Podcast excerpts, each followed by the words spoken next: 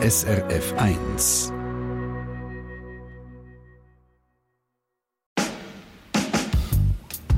SRF 1 Forum am 18. Juni stimmen wir über das Klimaschutzgesetz ab. In seiner ganzen Länge heisst das Bundesgesetz über die Ziele im Klimaschutz, die Innovation und die Stärkung der Energiesicherheit. Es geht darum, dass die Schweiz bis 2050 klimaneutral muss werden. Zudem haben sich fast alle Länder auf der Welt verpflichtet. Das ist nicht auf unserem Mist gewachsen. Ähm, das hat mit dem Pariser Abkommen zu tun, wo man die Länder sich 2016 darauf geeinigt haben. Die Vorlage will das. Der Verbrauch von fossilen Energieträgern, also Öl, Erdgas, Benzin etc. nicht verbieten, sondern so weit wie möglich abfahren. Gleichzeitig ist es auch ein Innovationsgesetz. Man legt Geld auf die Seite für innovative technologische Lösungen, wie man dem Treibhausgas, das noch bleibt, irgendwo kann zum Beispiel im Boden einlagern. Über das reden wir sicher noch in der Sendung.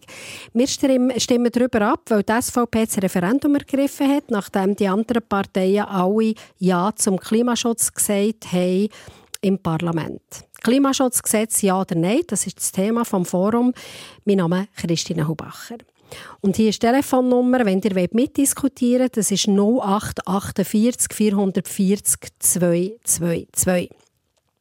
Anja, Sprecher von Online-Redaktion ist mit dabei. Online ist die Diskussion ja, wie soll ich sagen, ziemlich rasant gelaufen. Ja, das ist äh, ziemlich stark gekämpft worden um die Positionen. Im äh, Kontralager machen sich viele Gedanken um steigende Stromkosten. So zum Beispiel der Christoph Stadler. Er schreibt, ich werde Nein stimmen, weil es für den Durchschnittsbürger immer teurer werde, als man denkt. Und abgesehen davon können die Schweiz das Weltklima nicht retten. Viele sind da ein bisschen anderer Meinung. So fragt beispielsweise Cerin Zetzer in den Kommentaren, was ist mit den Kosten, die wir wegen der Schäden vom Klimawandel haben, wie zum Beispiel die vermehrten Überschwemmungen? Und was bringt uns all das Geld, wenn unsere Umwelt zugrunde geht? Anja, merci vielmals. Du hast ja weiterhin ein Auge auf Kommentare und auch auf auffällige Mail. Interessant ist, dass das Klimagesetz eine breite Zustimmung hat bei Verbänden und Organisationen. Der Schweizerische Bauernverband sagt zum Beispiel Ja zum Klimaschutz Gesetz. Das ist interessant, weil der Bauernverband beim CO2-Gesetz für ein vehementes Nein eingestanden ist. Ich habe zwei Gäste eingeladen, die aus einem landwirtschaftlichen Umfeld kommen.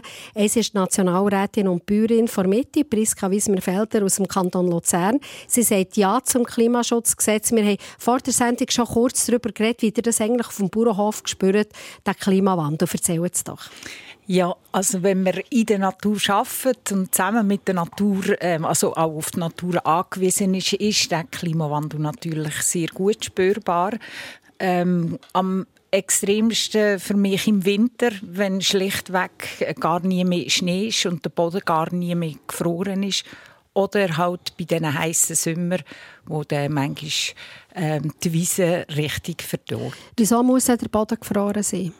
Ja, das ist äh, wichtig eigentlich für die Winterruhe. Das tut ähm, die Schädlinge auch bekämpfen. Ähm, ist für die Pflanze eigentlich wichtig, dass sie die Winterruhe hat. Also je nach Pflanze kommt halt ein bisschen darauf ab, aber grundsätzlich eigentlich ein wichtiges Element.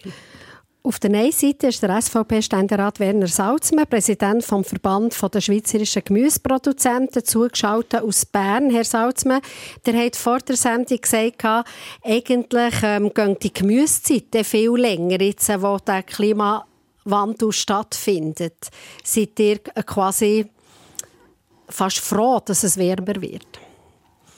Ja, guten Morgen miteinander. Nein, froh bin ich nicht, dass es wärmer wird. Man muss einfach zur Kenntnis nehmen, was passiert äh, im Zeitalter von der Welt. Dass wir echt einen Wandel haben über die Zeit. Über. Und man sieht seit äh, einigen Jahren, dass eben die äh, Vegetationstour hat sich ausdehnt im Frühling und Herbst. Und das bedeutet, dass man mehr einheimisches Gemüse kann produzieren kann, aber auch äh, Graswachstum ist äh, anders, schon früher im Frühling. Und entsprechend ist das ein, ein gewisser Vorteil für die einheimische Produktion. Und dass man äh, bereits hat, äh, müssen bewässern, auch schon vor 40 Jahren, wir haben schon vor 50 Jahren Bewässerungen gesucht, da, für Herdöpfel zu bewässern.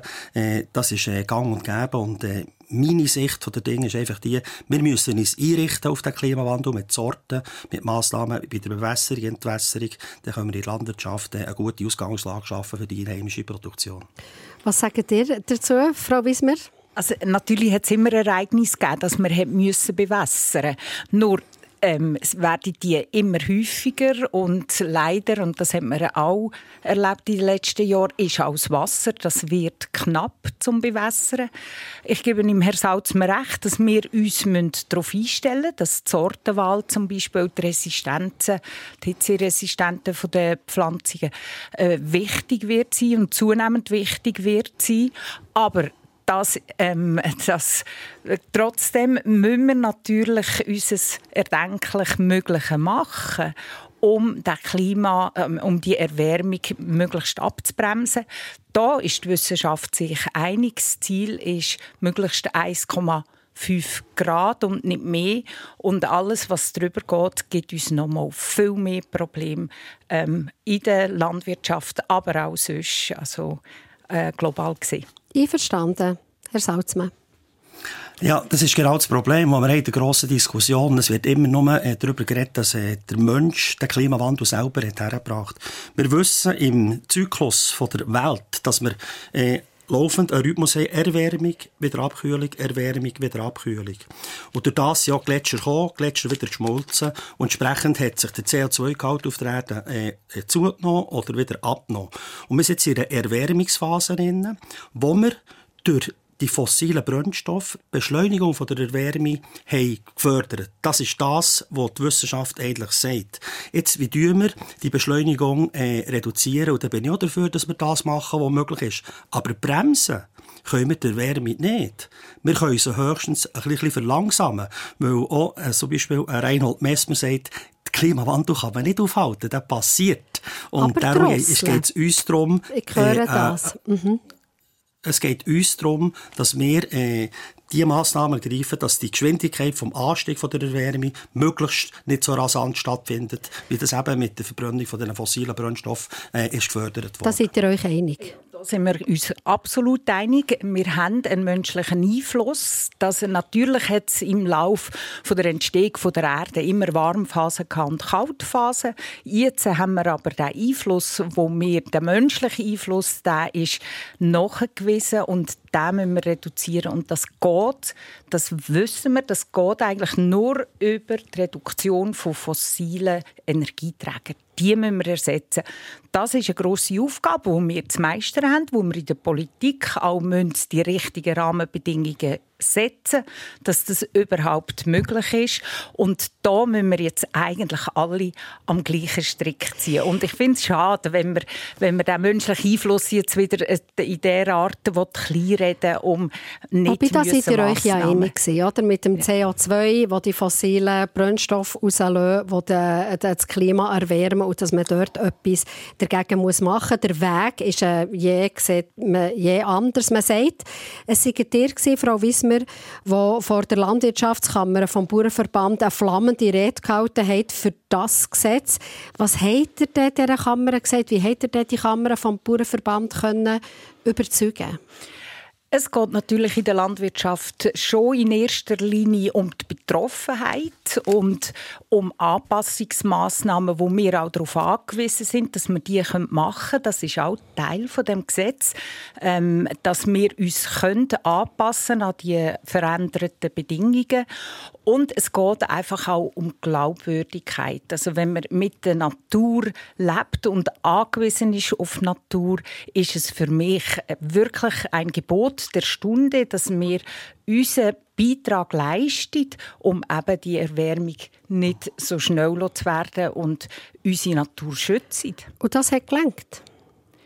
Ähm, ich, ich bin natürlich nicht alleine gewesen. Also es ist auch übrigens vorher haben Sie noch gesagt, das CO2-Gesetz bekämpft wurde vom Bauernverband. Das stimmt nicht. Wir haben hier schon die Ja-Parole zum CO2-Gesetz vom Bauernverband und es gibt sehr viele Bauern. Ich, ich spüre eine große Unterstützung, wo eben das alles Anliegen ist und wo ihren Beitrag leisten wollen. Ihr wäret ja in der Landwirtschaftskammer gewesen, Herr Salzmann. Äh, ihr habt aber Frau Wismar gerade verpasst. Was hättet ihr ihr dort gesagt?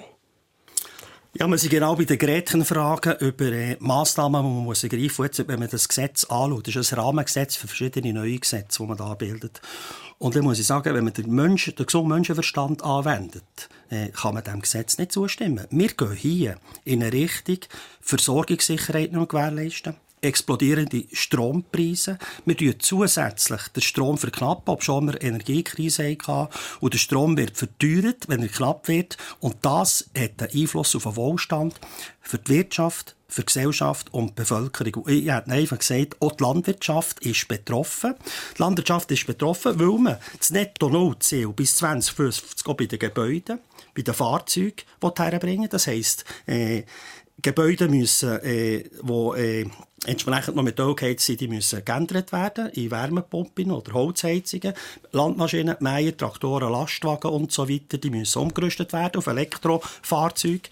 Äh, der Bundesrat sagt zwar, für die Landwirtschaft gäbe Ausnahmen, aber ich kann sie nie nachlesen, was das genau für Ausnahmen sind. Und wenn man das Netto-Null-Ziel erreichen will, dann kann man gar nicht anders äh, fahren, als man dort auf Null runtergeht. Und das macht mir extrem Sorgen. Und wenn man dagegen sagen, äh, wir können den Strom ersetzen, äh, durch, durch Ersatz für äh, zusätzliche Solaranlagen, Windanlagen, dann muss man wissen, was es eigentlich braucht. 220 Terawattstunden pro Jahr brauchen wir Energie. Davon sind 60 Prozent fossile Brennstoffe.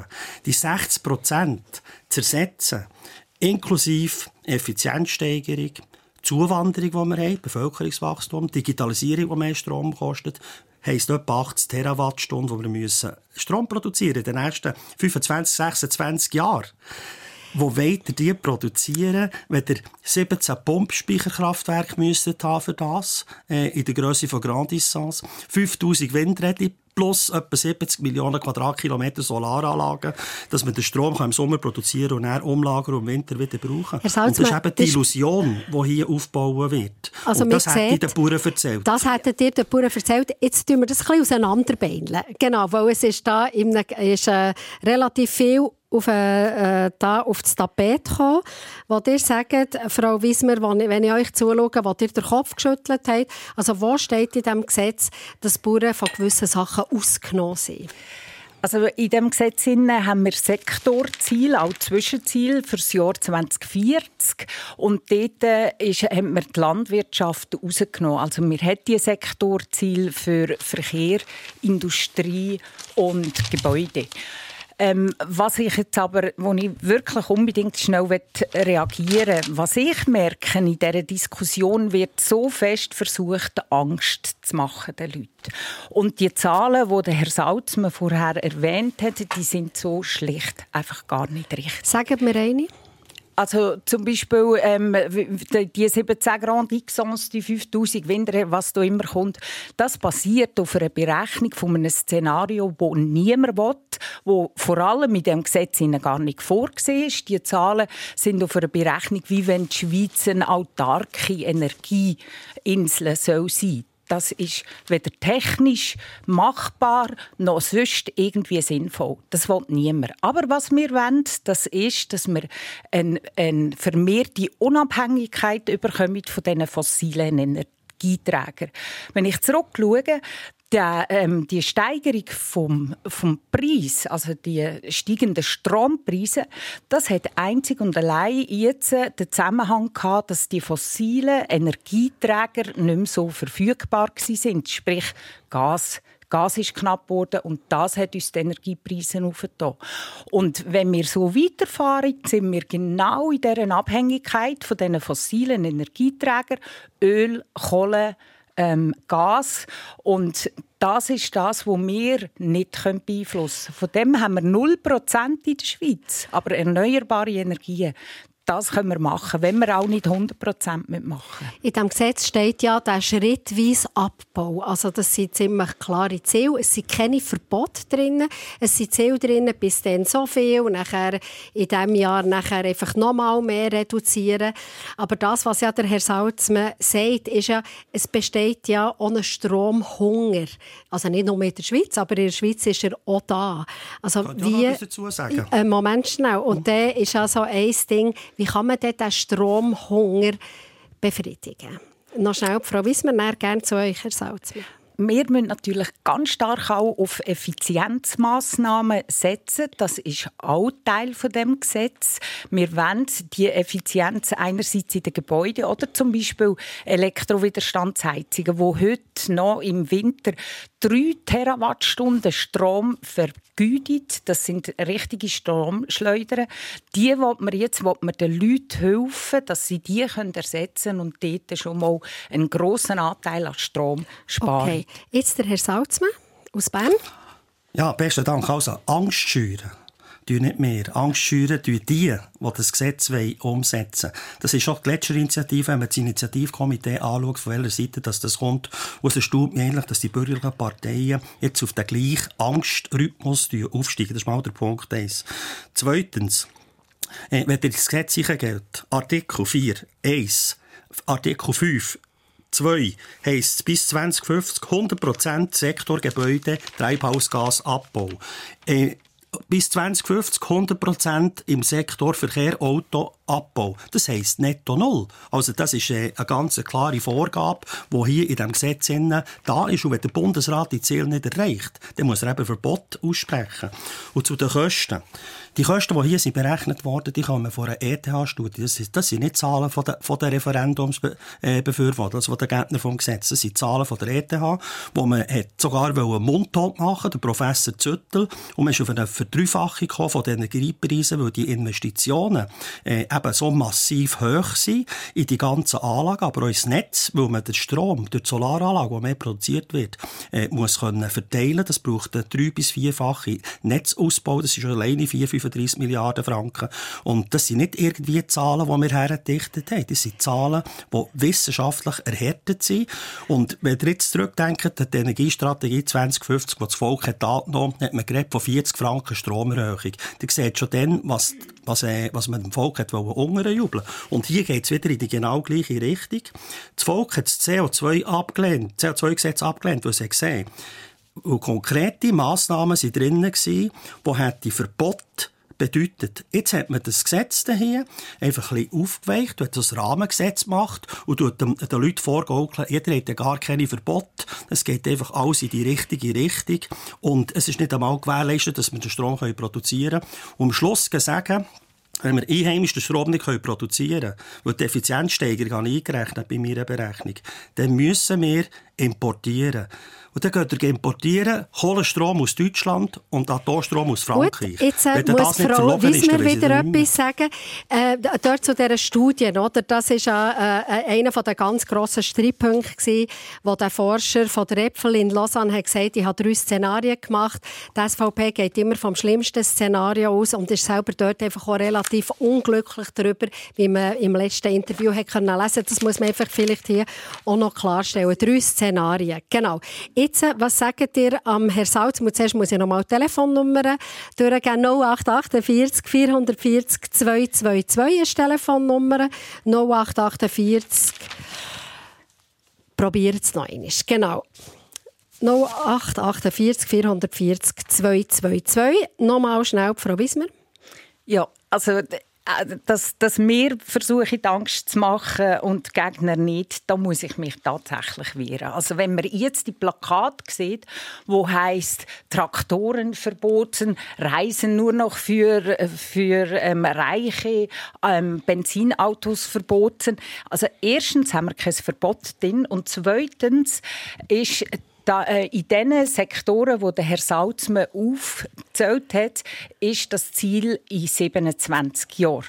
Wenn ich zurückdenke, wie wir vor 27 Jahren telefoniert haben, niemand hätte da geglaubt, dass wir mit dem Handy, wo gleichzeitig ein Computer ist, ähm, im Zeug rumlaufen und kein Kabel und nichts mehr brauchen ich bin wirklich überzeugt, die 27 Jahre ist zum Beispiel im Bereich Verkehr, da werden wir schon viel kleiner äh, Ziele erreicht haben. Die Technologien entwickeln sich, dass wir nicht mehr auf die fossilen Energieträger angewiesen sind. Und das ist auch Teil in dem Gesetz, dass wir genau die Technologien fördern wollen, die uns helfen, dass wir nicht mehr auf Öl aus den Staaten, wo wir alle können, auf, ähm, zurückgreifen, sondern hier andere Möglichkeiten haben.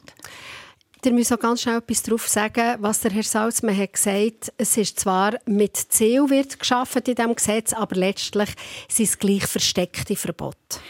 Das Ziel das ist das Pariser Abkommen 2050 das gilt heute schon in der Schweiz. Es wird jetzt in den Leuten, ähm, wir tun das so, wie wenn wir über das Ziel könnten abstimmen Das Ziel, und da war der Herr Salzmann auch schon im Parlament, gewesen, das ist beschlossen worden. Im Jahr 2017 ist das rechtsgültig gemacht worden. Das, das hat man so verifiziert. Und wir müssen das Ziel erreichen, unabhängig, ob wir Ja oder Nein zu dem Klimagesetz sagen. Wenn wir hier das Klimagesetz ablehnen, dann sind wir verpflichtet, im Parlament neue Gesetze auszuschaffen, um das Ziel 2050 an das Ziel zu Ich möchte einen SRF 1 Hörer begrüßen. Es ist das der Peter Eckermann aus Sujet. Grüße, Herr Eckermann. Gut. Guten Tag. Wir lassen euch zu. Äh, ich bin ein Gegner von den Elektroautos und zwar aus dem Grund, weil die Elektroautos die produzieren bei der Produktion 4 bis 20 Tonnen CO2. Und die tut man einfach fördern und fördern und durch das wird CO2-Blase immer grösser. Man kann schon gut demonstrieren und machen und tun, aber das, das wir ändern nicht, wenn man, solange man die Produktion von den Autos nicht sauber herstellt, und zwar gleich null, muss man die gar nicht fördern, weil CO2-Blase wird immer größer durch das, oder? Herr Eckermann, äh, ihr seid jetzt beim Thema Elektroauto. Wir, wir reden über das Klimaschutzgesetz, das ja indirekt miteinander verknüpft ist. Was sagt ihr, wo ist das, wo ist, stört eure Haltung? Klimaschutzgesetz. CO2-Blase wird immer größer durch das, oder? Und wo steht ihr jetzt? Äh, wo legt ihr ein Ja oder ein Nein ein? Ich würde Nein sagen. Der würde Nein sagen. Gut, ja. merci vielmals, Herr Eckermann. Also, der Herr Eckermann beschäftigt die ganze Geschichte mit den E-Autos, wo viele Leute sagen, wir steigen doch um, aber äh, die sind auch teuer in der Produktion. Wir schauen im nächsten Schritt ähm, darauf, es geht ja noch um das Innovationsgesetz. Was will das Innovationsgesetz eigentlich und wer profitiert davon? Und warum gibt es dort auch Fragezeichen? In ein paar Minuten.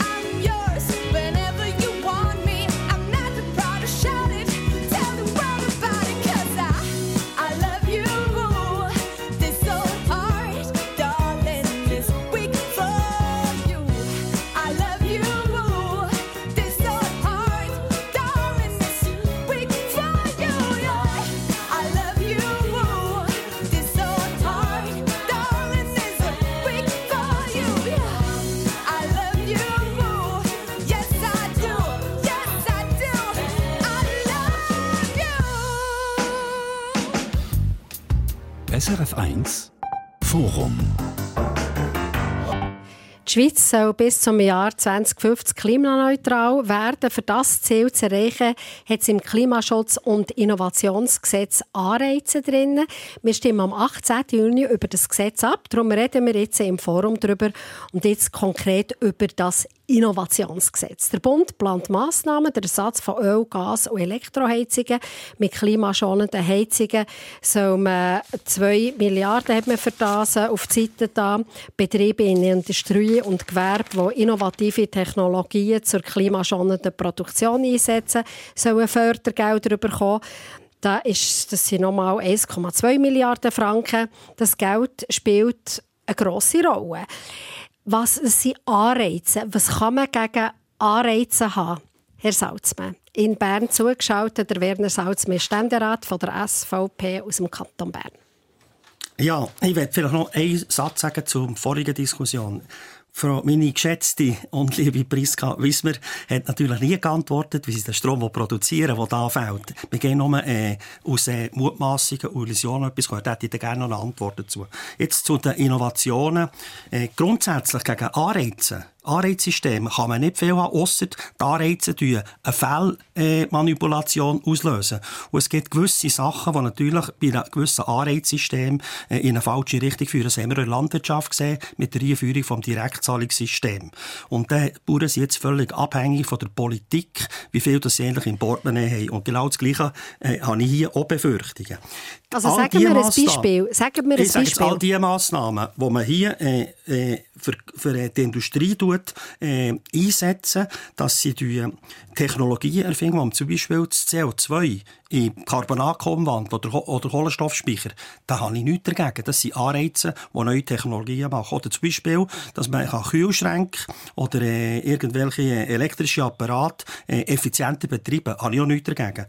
Tatsache ist aber bei den Anreizen jetzt für Wärmepumpersatz oder Solaranlagen, die meisten Solaranlagen und Wärmepumpen kommen aus dem asiatischen Raum, sprich China, wo produziert werden mit Strom, mit dreckigem Strom. Das muss man klar wissen. Und das hat vorhin der Herr Eckermann eben auch gesagt, bei den Elektroautos ist, haben wir genau das gleiche Problem. Wo kommt das Material her für die Batterien und so weiter. Das ist ein sein Problem, Gut. das wir drin haben. Ja. In der Runde ist Priska Wismerfelder, Nationalrätin, die Mitte aus Luzern. Die sagen Ja zum Klimaschutz und Innovationsgesetz.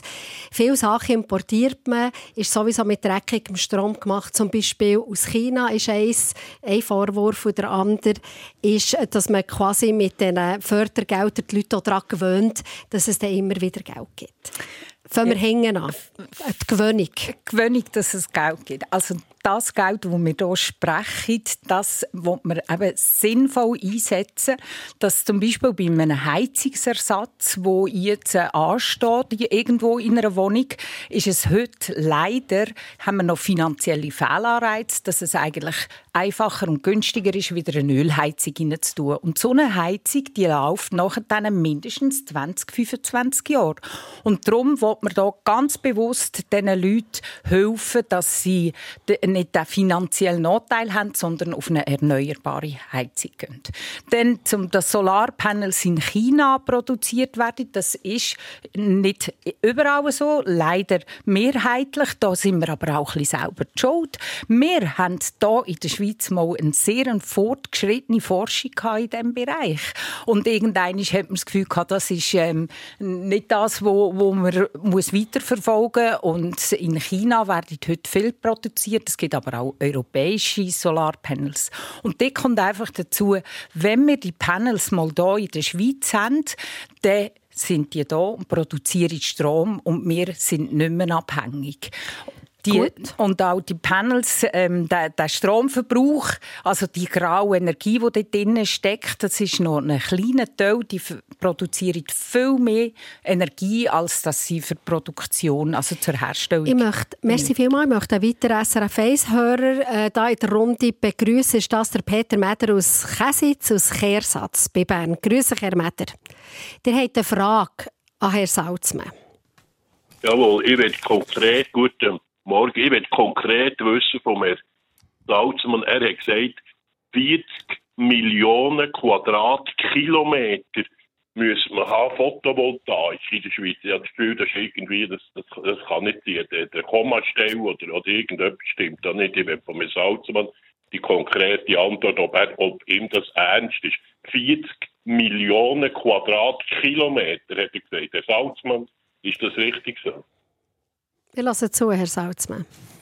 Der hat das nicht richtig verstanden. 70 Millionen Quadratmeter. 70 Millionen Quadratmeter plus die 5000 äh, Windräder plus die 17 Pumpspeicherkraftwerke in der Größe von Grand Distance bis Szenario 3. Gut, dann haben wir eine, gewisse Klärung hier in den Zahlen. Herr Meder, was sagt ihr eigentlich zum Klimaschutzgesetz, wenn wir schon dran sind, über das zu reden?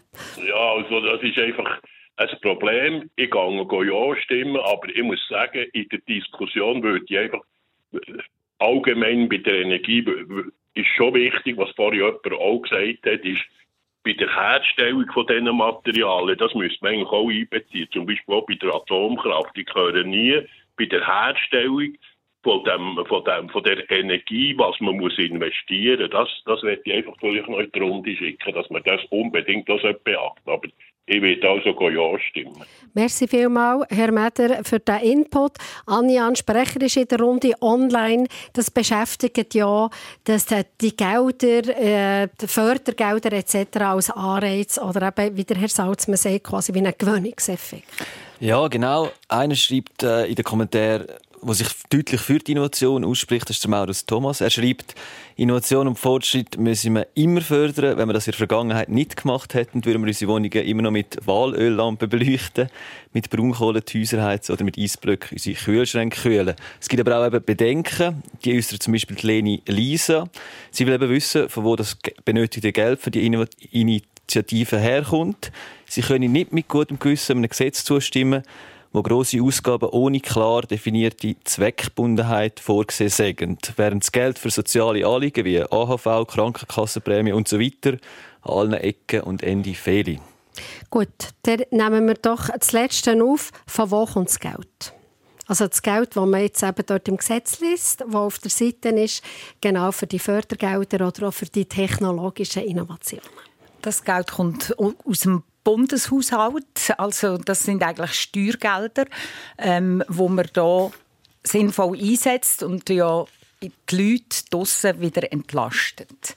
Was man vielleicht auch noch muss sagen, wir haben im CO2-Gesetz den Versuch von einem, von einem Fonds, von einem Klimafonds, wo, wo dann quasi die Abgaben, die man gezahlt hat, auf das CO2 dort äh, zum Teil reingeflossen wäre, wo man das hätte können finanzieren das ähm, wäre die andere Form, ist aber leider abgelehnt worden und darum bleibt jetzt eigentlich nur noch der Weg über äh, über die Bundeskasse. Jetzt haben wir ja noch eine Frage offen vom Herrn Salzmann, ja. die er gestellt hat. Ich gebe gerne eine genau, Antwort die, die, Antwort ist jetzt genau die Gelegenheit. Genau, genau. es geht um die Energieproduktion. Also der Herr Salzmann weiss, er ist auch in der UREC, er weiss sehr genau, dass wir genau an dem sind, beim sogenannten Mantelerlass, wo wir das Energiegesetz und Stromversorgungsgesetz ähm, beraten.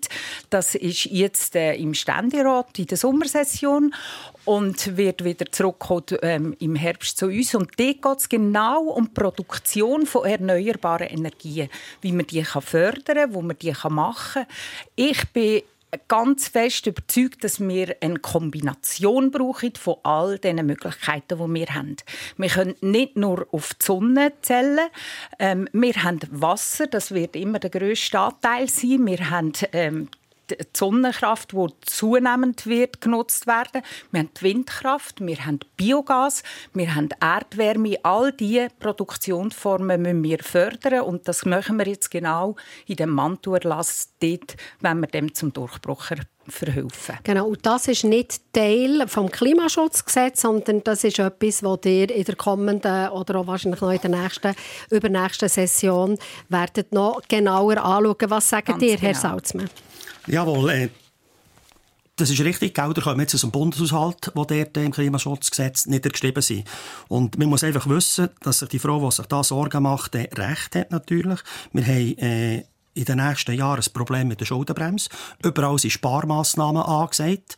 Wir haben äh, eine zusätzliche Belastung von rund 4 Milliarden pro Jahr durch das Asylwesen, wo der Bund sehr stark belastet. Wir haben eine Belastung jetzt durch das Klimaschutzgesetz. Wir haben den Rentnern nicht einmal den Teuerungsausgleich geben, weil wir das Problem haben. Und gleichzeitig äh, tut man hier Investitionen machen, die ich äh, zu zwei Drittel in Frage stellen. Das ist vor allem eben die äh, Ersatz bei den Wärmepumpen, weil man die Wärmepumpen ja nicht aus der Schweiz stellt, sondern aus dem asiatischen Raum und unsere Leute gar nicht in der Lage sind, bis ins Jahr 2040 82 Prozent der Gebäude äh, zu sanieren. Wir die Kapazitäten gar nicht. Einfach, das ist alles auf Illusion gebaut.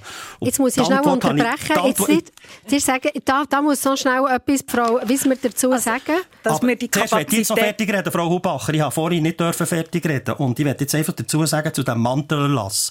Jetzt haben wir im Mantelerlass die Solaranlage im Wallis. Die gleichen Grünen, die das Energiegesetz, das Klimaschutzgesetz jetzt fördern, die gehen jetzt Einsprache machen gegen die grosse Solaranlage und ihr seht, was passiert bei solchen Anlagen. Darum ist es nicht realistisch, auf solche Anlagen zu bauen, weil in der Schweiz die Landschaft nicht einfach eins zu eins kann, äh, verschandelt werden. Und das ist das, äh, was wir in Frage stellen. Es ist, es ist planlos. Völlig planlos. Gut, jetzt, Frau Wiesmer? Ja. Also, es ist absolut nicht planlos. Darum schaffen wir ja jetzt an dem Energiegesetz und an dem Stromversorgungsgesetz. Und zum guten Glück dort in vielen Fragen miteinander. Da bin ich schon mal froh. Und dann einfach mit, mit diesen Investitionen, die wir jetzt machen, helfen wir den Leuten auch Geld zu sparen. Wir wissen heute schon, dass eine, eine, eine Wärmepumpe zum Beispiel in der Anschaffung heute noch teurer ist, aber nachher im Betrieb rechnet sich das schon in wenigen Jahren. Und eigentlich, wenn jemand ein bisschen längerfristig rechnet, macht er es heute schon von sich aus. Und die Aussage, ähm, die Herr Salzmann gemacht hat, wir haben die Kapazität nicht, um das auszubauen, da staune ich ja schon auch. Wir reden jetzt hier, ähm, das, was er gesagt hat, im Gebäudebereich im Jahr 2040. Ähm, das, das sind 17 Jahre bis dorthin. Dort haben wir die Möglichkeit, auch wenn heute gewisse Engpässe bei den Fachkräften bestehen, das ist ja so, oder auch bei gewissen Lieferungen. Das sind aber eher kurzfristige Sachen. Ähm, wir sind absolut in der Lage, und das ist uns auch bestätigt worden, dass der Umbau so gemacht werden kann. Herr Salzmann sagt ja, und nachher, wenn man sagt, also gut, jetzt machen wir da Solarpanels, wie jetzt eben zum Beispiel im Wallis oder anderen Orten, dann kommen aber wieder Einsprachen oder kommen die Landschaftsschützer, die sagen, nein, nein, das geht gar nicht. Also mit torpediert quasi, wenn ich den Herr Salzmann richtig verstehe, den Ausbau. Wie will man es dort stand bringen? Genau, an dem Gesetz sind wir jetzt eben. Da geht es jetzt darum, um Schutz-Nutzen-Abwägungen zu machen, dass man Gebiete bezeichnet, wo man die Energieproduktion will und andere Gebiete bezeichnet, wo man, die, wo man in der Natur den Vorrang gibt. Und das ist jetzt Teil von diesen Beratungen im neuen Gesetz, aber nicht von dem Klimaschutz. Vom Klimaschutzgesetz. Ein weiterer SRF 1-Hörer möchte begrüßen, ist das der Peter Trevisan aus Oberhofen am Thunersee. Grüße, Herr Trevisan. Ja, grüß euch zusammen. Wir lassen euch zu. Ihr habt eine Frage zu den, oder äh, etwas, was ihr wollt sagen zu den Solarpanels. Ja, die Solarpanels die sind gut und recht, aber es kann noch niemand sagen, wie lange es eine Garantie hat, wenn man sie muss ersetzen Und wenn man sie muss ersetzen ist das Sondermüll. Die muss man wieder verbrennen oder irgendwie entsorgen. Das kostet einen Haufen Geld. Frau, Frau Wiesmer, gibt euch Antwort darauf? Also, das ist nicht korrekt. Die Panels, erstens ähm, laufen die sehr lang. Man weiß, wie lange das die laufen. Ich habe selber bei uns auf dem Dach, die sind jetzt auf wie 13-jährig, die produzieren noch wie am ersten Tag. Also die Lebensdauer von Solarpanels ist rund 25 bis 30 Jahre. Ähm, sie laufen auch länger, dann nicht mehr ganz mit der gleichen Effizienz. Und die werden recycelt. Das ist nicht so, dass man die einfach verbrennen können. Ähm, es gibt einen ganzen Industriezweig, der sich mit, de, mit dem Recycling von Solarpanels oder auch von Batterien kümmert. Herr Trevisan, was sagen Sie? Er ist unbekannt. Bitte? Der ist unbekannt. Der, der Zweig ist unbekannt, dass er so viel braucht. Und wenn wir alle Häuser würden decken mit dem, braucht das wahnsinnig viel Industrie. Und das Zweite ist bei den Autobatterien. Wenn wir also Elektroautobatterien hätten, muss man die auch entsorgen. Und das ist sehr, sehr teuer. Und eine neue Batterie kostet zwischen 5 und 10.000 Franken. Und das Auto hat mehr Gewicht als das. Das sind alles Entsorgungen, wo der Salzmann richtig gesagt hat. Wir haben nicht Geld für solche Sachen. Wir als kleine Schweiz können das nicht allein machen. Gut, merci vielmals, Herr Trevisan, für euren Einwurf hier in der Sendung. Ich möchte gerne eine weitere Hörerin begrüßen vom Bautberg. Es ist Inge Schütz. Grüße Frau Schütz. Ja, grüße Guten Tag. Guten Tag. Wir lassen euch zu, Frau Schütz. Ja, also das Energiegesetz äh, habe ich einfach extrem Angst, dass wir unsere Industrie mit zu hohen Kosten belasten. Also das Klimaschutzgesetz, genau. Ich tue das einfach ja, das genau. Klima, ja, das Klimaschutzgesetz. Mhm. Und, und ich habe äh, aus der EU eine EU-Statistik gesehen, wo pro, pro 1000 Dollar Bruttoinlandprodukt Ausstoß die Länder vergleicht. Und gegen alle anderen Statistiken und Behauptungen ist es einfach so, dass die Schweiz weltbest am wenigsten CO2-Ausstoß in der Industrie produziert, oder? Und zum Beispiel hat die Schweiz 0,06 Tonnen pro 1000 BIP-Dollar, äh, äh, Schweden 0,7 und dann äh, noch, noch anderes an 0,10. Durchschnitt die Welt hat 0,8 oder 23 und ganz brutal China hat 0,5. Also um hundertfach mehr Ausstoß. Und wenn wir unsere Industrie dort drüber verlagern, äh, nützt das Weltklima überhaupt nicht, weil, sind wir ehrlich, äh, der Ausstoß der geht einfach in die Luft. Frau Schütz, das, darum muss ich sagen, ja, muss, zwei tolle Themen auf. Also eins, wo ihr sagt, die Schweiz hat ja gar nicht so viel CO2-Ausstoß und das andere ist, was machen wir als kleine Schweiz, wenn Chinesen zum Beispiel so einen grossen Ausstoß haben. Gut, jetzt äh, muss ich schnell schauen, jetzt weiss ich fast nicht, wann ich weiterfahren soll. Da gibt es eine Mail zu dieser Thematik. Noch schnell, Frau Wismer zu dieser Thematik zum, Ausstoß, zum kleinen, vermeintlich kleinen Ja, zum Ausstoß. kleinen Ausstoß. Der hat vorhin heftig ja. den Kopf Ja, es ist natürlich, die Begründung höre ich sehr viel, dass man sagt, ähm, wir in der Schweiz können das Klima nicht retten. Grundsätzlich stimmt das natürlich, aber das ist die gleiche Diskussion, wie wenn ich würde sagen, ich muss meine Steuern nicht zahlen, weil von meinen Steuern kann der Bundeshaushalt nicht leben. Da sind wir auf einem Weg, das haben, das haben 193 Länder unterschrieben, alle machen sich auf den Weg. Die Möglichkeiten sind unterschiedlich und wenn wir es als Schweiz, wo die technischen Möglichkeiten haben, wo vor allem auch die gescheiten Leute haben bei uns, die das umsetzen können, wenn wir es nicht schaffen, dann weiss ich ehrlich gesagt nicht, wer das soll schaffen Und wir sind nicht allein, das machen alle anderen Länder auch. Der Herr Salzmann hat, glaube ich, ganz am Anfang von der Sendung ist so ein bisschen in die Richtung auch gegangen, oder? Die, was Jawohl. ihr dazu? Also, die Frau Schötz hat natürlich hundertprozentig recht. Und ich wenn man sagt, einen Steuervergleich macht, einen Steuerzahlenvergleich mit diesen, mit diesen Massnahmen, die man hier greift, das hängt natürlich vollkommen. Wenn wir als Schweizer Massnahmen ergreifen und unsere äh, Gewerbe- und Industriebetriebe massiv belasten und eine Teuerung ankurbeln, dass uns, unsere, unsere äh, Produkte nicht mehr konkurrenzfähig sind dem Weltmarkt, dann werden wir uns selber belasten. Und das habe ich ja Angst, dass wir unseren Wohlstand kaputt machen. Das ist genau das Problem.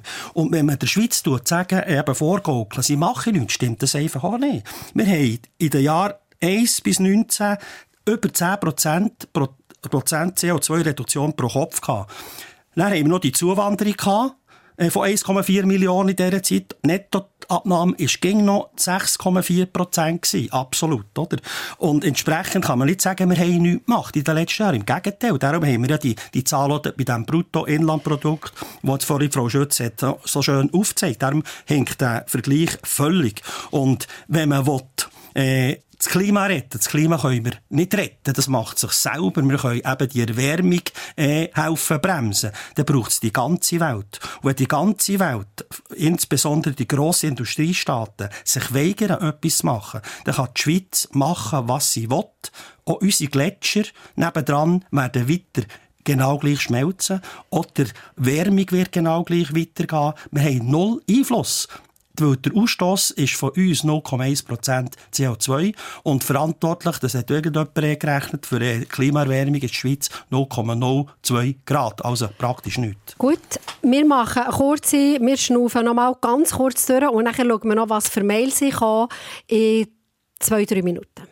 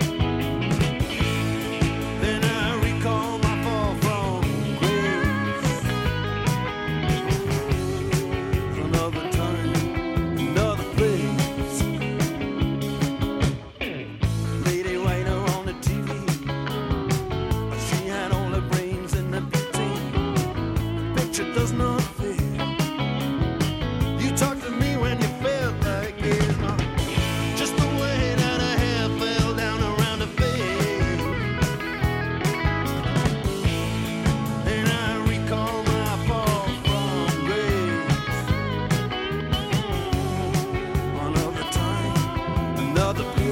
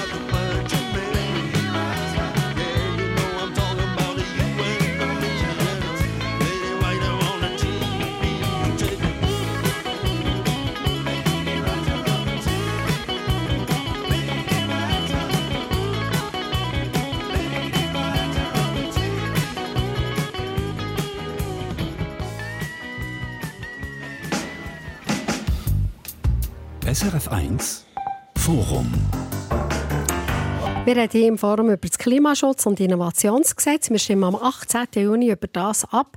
Es ist interessant, wenn man die verschiedenen Pro- und Kontra-Seiten anschaut, auf den jeweiligen Seiten, bei den jeweiligen Komitees, ist interessant, dass bei Ja zum Klimaschutzgesetz auch die Wirtschaft, die grossen Wirtschaftsverbände dafür sind, Economy Suisse oder Swissmem, das Gastro Suisse ist zum Beispiel dagegen, aber Hotellerie Suisse ist wieder dafür. Der Hauseigentümerverband ist dagegen, aber der Mieterverband ist dafür. Also das ist wirklich extrem interessant. Kann ich allen empfehlen, mal auf die Seite schauen, wer eigentlich für oder dagegen ist. Wir haben ähm, diverse Mail bekommen. Anjan, packen wir es an. Genau, zum Beispiel hat Dolf Fischer aus, aus äh, Aarau geschrieben, er hat geschrieben, wenn wir uns als kleines Land mit wenig Einflussmöglichkeit auf das Klima sehen, sollten wir bedenken, dass die ganze europäische Industrie heute in China oder anderen asiatischen Tieflohnländern steht. Also der ganze CO2-Ausstoß für alle unsere Produkte, die wir täglich im Überfluss konsumieren, eben dort entstehen. Und darum sollten wir auch Verantwortung übernehmen für das. Also sagt, tut er das noch ein bisschen ausdeutschen, wie dass man Verantwortung übernehmen kann? Nein, das wird nicht ausdeutschen. Also in dem Fall vielleicht, dass man weniger kauft oder auch sagt, dass man es hier tut, äh, schaut, dass man weniger CO2 ausstößt oder einfach schaut, da zum Rechten schaut. Er hat nämlich etwas noch gesagt, was ich ganz interessant gefunden habe dass man CO2 in den Boden einlagern kann. An dem ist man um Umpröbeln. Das Umpröbeln kostet. Das ist auch Teil von dem Innovationsgesetz. Solche Fabrik, oder ich weiß gar nicht, wie man dem Kombinat sagt, steht in Island. Genau. Das sucht man quasi, ich sage es ganz banal, wie mit einem Staubsauger CO2 aus der Luft raus und tut das in den Boden einlagern. Das ist so eine von diesen ganzen Geschichten. Dort seid ihr euch ja auch einig, Werner Salzmann in Bern und Priska Wiesmer Felder hier im Studio Zürich. Das ist eigentlich eine gute Sache. Jawohl, das würde ich äh, unterstützen, wobei dass man heute weiss, dass eben das noch nicht so effizient geht. Weil am Schluss äh, müssen wir die Möglichkeiten ausschöpfen, die äh, solche Möglichkeiten ergeben. Und äh, ich habe das auch äh, gesehen, einen Beitrag von Island, was die dort im Moment machen. Man sieht aber auch, dass es sehr stromintensiv ist im Moment und dass eben der Wirkungsgrad vielleicht nicht so ist, wie wir das gerne hoffen. Darum muss man eben, wie ein, ein, ein Anrufer gesagt hat, man muss die ganze Kette einberechnen, wenn man den CO2-Verbrauch tut, äh, äh, rechnen. Und äh, ich werde vielleicht noch auf das Mail etwas sagen, das vorhin reingekommen wegen diesen äh, Produktionsstandorten außerhalb. Im Artikel 5 vom Gesetz steht auch, dass eben grosse Unternehmen bis 2050 in diesen Lieferketten müssen emissionsfrei werden. Und der Glättli hat da eine Sendung gesagt, dass man eben auf solche Güter, die man dann importieren, eine Steuer erheben. Also ein zusätzlicher Teuerungsschub für die Schweizer Bevölkerung steht dort auch noch gerade an. Gut, Frau Wismer. Ja, also da wird jetzt auch wieder von Sachen geredet, die nicht in dem Gesetz stehen. Ähm, das wird in weiteren Gesetzen wird man so Sachen müssen miteinander diskutieren und angehen. Ist nicht Teil von dem Gesetz. Ähm, aber die Frage vorher ist mir jetzt gerade wieder weg. Wie sind wir eingestiegen? Wir sind eingestiegen mit, denen, genau, ah, mit, mit dem den, isländischen ja, Werk, wo man kann die äh, CO2 quasi in den Boden genau, einlagern mit der genau. Emissionstechnologie, also die negative mhm. Emissionstechnologie, das ist jetzt eben genau ein Punkt, den wir fördern wollen. Das hat Herr Salzmann richtig gesagt. Heute ist das noch sehr teuer, sehr energieintensiv. Genau an dem müssen wir jetzt arbeiten. Aber was immer wird sein, ähm, das CO2 gar nicht erst auszustoßen, ist sicher viel die billigere Variante, als nachher wieder müssen aus der Luft rauszuholen. Das soll nur für dort sein, wo man eben ähm, den Ausstoß gar nicht kann vermeiden kann. Diese Sektoren haben wir auch. Aber dort, wo man es kann vermeiden kann, und das sind eben genau Gebäude, Verkehr, Heizungen, ist heute technisch absolut machbar und in den meisten Fällen sogar günstiger. Dort soll man es äh, auf dem Weg machen. Ich, habe, ich will vielleicht äh, noch etwas dazu sagen, äh, was noch eine Hörerinnen, weil uns ja die Zeit so davon rennt. Ganz kurz, Herr Salzmann. Habe noch gestern ein Mail bekommen, der gesagt, wenn man ganz die USA aufforsten, 9000 Millionen, ich weiß nicht genau, wie viele Quadratkilometer das sind, dann würde das länger für den heutigen Ausstoß zu neutralisieren. Und die gleiche Fläche hat man in Brasilien im Regenwald eigentlich abgeholzt, oder? Wir müssen eigentlich anschauen von der Photosynthese Tätigfläche, die man noch hat in der Schweiz, mit Zubauen, Betonieren und so weiter. Wir nicht gerne um CO2 reden, müssen vielleicht das andere mal anschauen. Julita Kamenisch aus Rezüns ist am Telefon. Jawohl. Genau, wir hören euch zu. Ihr habt gesagt, wir sollen die Schuld nicht immer auf China schieben. Sagt mir etwas dazu. Ja, also mir geht es darum, äh, wir wohnen in einer Attika-Wohnung und wir sehen nur über Rezüns. Das ist jetzt ganz klein. Es hat keine Photovoltaik, nichts.